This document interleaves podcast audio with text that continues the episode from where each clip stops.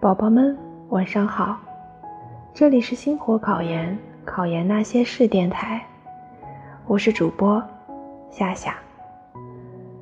今天山西下起了大暴雨，不知道你们那里的天气如何呢？今天给大家分享的节目是教育热点：停课不停学。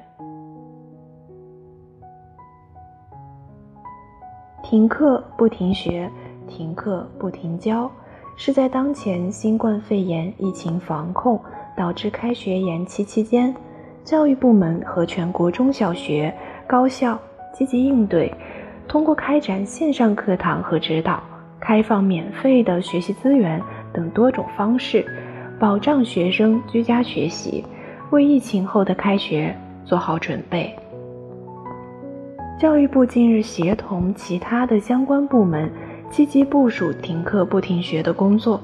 首先，统筹开放已有的学习资源，针对中小学开通了国家中小学网络云平台、专用电视频道，免费提供教材的电子版。部分省份向全国免费开放网络学习平台等。针对高校，免费开放全部的优质在线课程。虚拟仿真实验教学资源等，结合教师的线上指导，保障课程的学习。其次，在线上课程学习之外，提倡学生进行自主的广义的学习，加强防疫、公共安全、心理健康等知识的学习，加强体育锻炼，保证学生的身心健康。另外，大力保障学生的在线学习条件。尤其是保障农村和偏远地区学生的学习需要。停课不停学是我国教育系统一场大规模的在线教育实践。为此，教育系统对在线教育、自主学习、信息化时代的教育公平等多个重要问题进行了反思和讨论。这些必将促进我国教育信息化的进一步发展。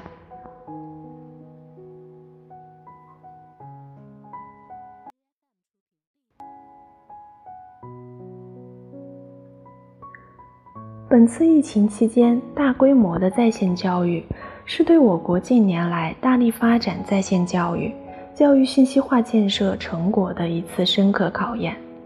经过多年的建设，我国已形成了较为完善的网络教育资源服务体系，教师、学生的信息技术素养不断提升。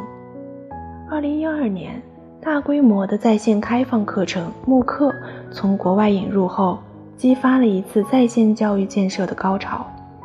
二零一九年，教育部等十一部门联合发布了关于促进在线教育健康发展的指导意见，要求进一步扩大优质资源的供给，构建扶持政策体系，形成多元管理服务格局。虽然已有一定的基础，但本次疫情下大规模的在线教育并非常规的在线教育。